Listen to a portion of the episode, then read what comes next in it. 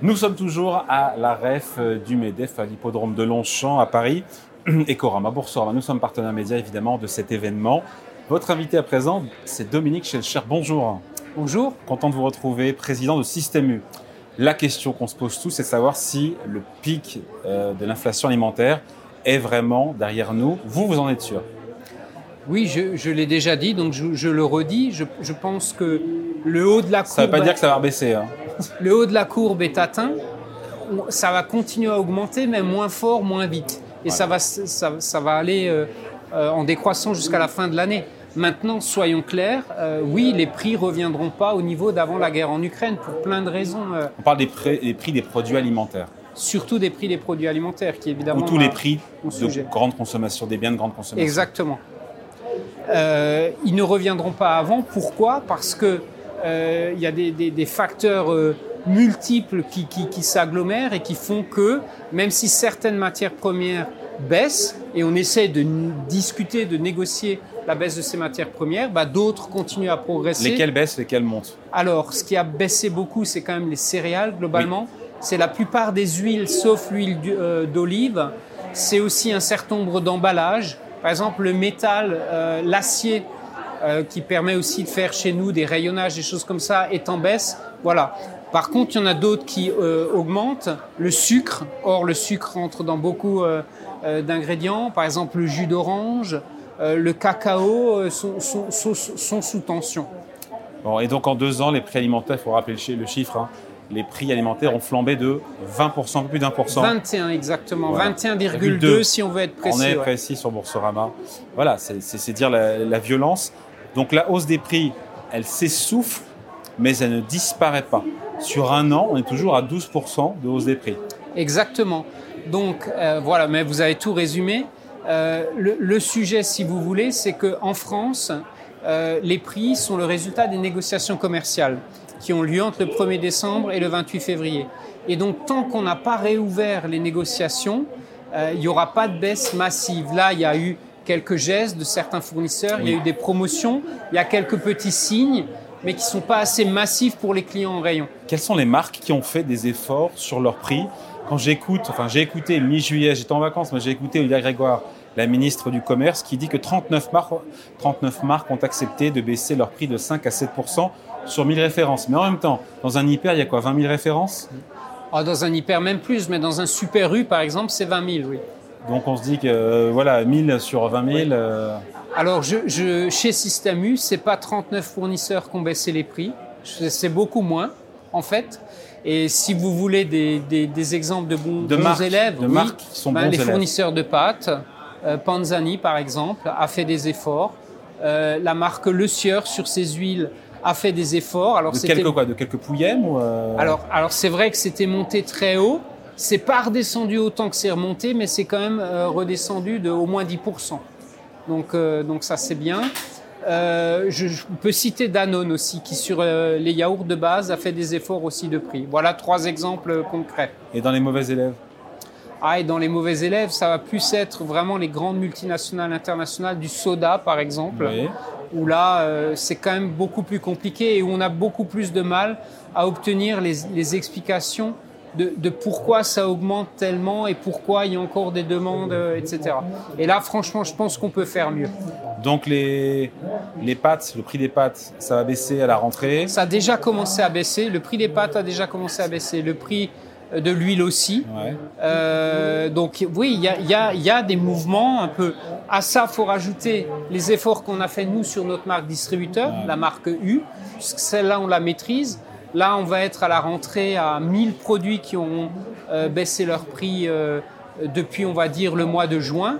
Donc, bon, voilà, c'est des petites choses visibles. Mais il n'y a pas assez de grandes marques euh, qui ont joué le jeu. Parce que parce qu'en même temps, pourquoi je dis ça? Parce qu'on imagine pourquoi, parce qu'elles veulent gagner plus d'argent, mais en même temps, elles ont été punies, elles ont été sanctionnées par les consommateurs dans les rayons avec des baisses de volume sensibles. J'ai le chiffre de 8% vrai. des volumes. absolument. Elles n'ont pas le choix aussi, je veux dire, si les volumes se mettent à baisser. Euh, mais c'est ce qu'on croyait, mais pourtant elles ne, elles ne viennent pas plus discuter avec nous. Et donc. Alors pourquoi? Mais oui, mais ça, ça nous renvoie au système actuel de négociation, derrière lequel, lequel les grandes marques se réfugient en disant nous, on a un contrat, on a négocié pendant trois mois, c'est ces prix qui s'appliquent. Nous, on attend la prochaine négociation. Et rien ne les oblige, en fait, s'il n'y a pas un changement de loi, s'il n'y a pas une obligation. Et le name and shame, le fait de dire voilà, telle marque, Même ça, telle marque. ça n'a pas fonctionné.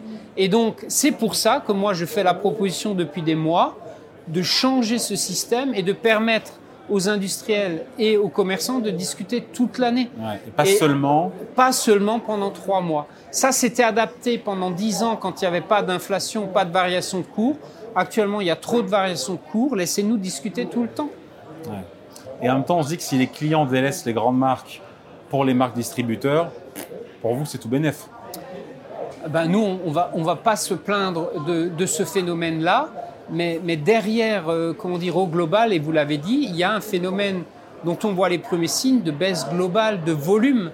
Et donc, ce- cette baisse de volume qu'on commence à voir poindre, elle est dangereuse pour tout le monde. Elle est dangereuse pour le commerçant, pour le producteur, mais même pour le producteur, le paysan, qui à un moment, dans un paquet de gâteaux, il y a de la farine. Et donc, si on vend moins de paquets de gâteaux, on va, on va acheter moins de farine. Enfin, le fournisseur va acheter moins de farine. Donc, faut être, faut être vigilant à cette déconsommation qu'on commence à voir. Il y a vraiment de la déconsommation. De... Là, je pense au mode, euh, ben, justement au comportement des consommateurs dans les, dans les grandes surfaces quand ils font leurs courses. Qu'est-ce qui a radicalement changé? Ce qui a radicalement changé, vraiment, non mais vraiment là, depuis un an, le comportement a changé. Ce qui a radicalement changé, c'est euh, le non essentiel, on ne l'achète plus. Euh, le bazar, le textile, sauf si vraiment on en a besoin. Mais ça, c'est vraiment des, des rayons en souffrance. Et d'ailleurs, il y a des chaînes entières de textiles qui ont mis la clé sous la porte depuis quelques mois. Il y a eu des faillites dans ce domaine-là. C'est bien la preuve de ça. Premier point. Deuxième point, on achète moins de produits frais traditionnels, de boucherie, de poissonnerie, de fromagerie, parce que c'est ce qu'il y a de plus cher dans le panier. Donc ça, c'est en baisse aussi. Et ça, c'est d'ailleurs pas forcément bon pour la santé. Acheter moins de fruits et légumes, euh, c'est pas bon euh, à terme euh, si les gens achètent moins de fruits et légumes. Et maintenant, c'est moins de grandes marques. Donc oui, oui, le comportement change en profondeur. Et je pense que c'est là pour durer. L'inflation, on l'a dit, maintenant dans l'alimentation, elle est de 12% sur un an. À quand on revient vers euh, la moyenne historique qui est de quoi de 2%, de 3% 2%. Alors, le, consensus des économistes est de dire À Votre Euh, sentiment à vous hein. euh, 2% à la fin de l'année prochaine, 2024, et, et durablement en 2025.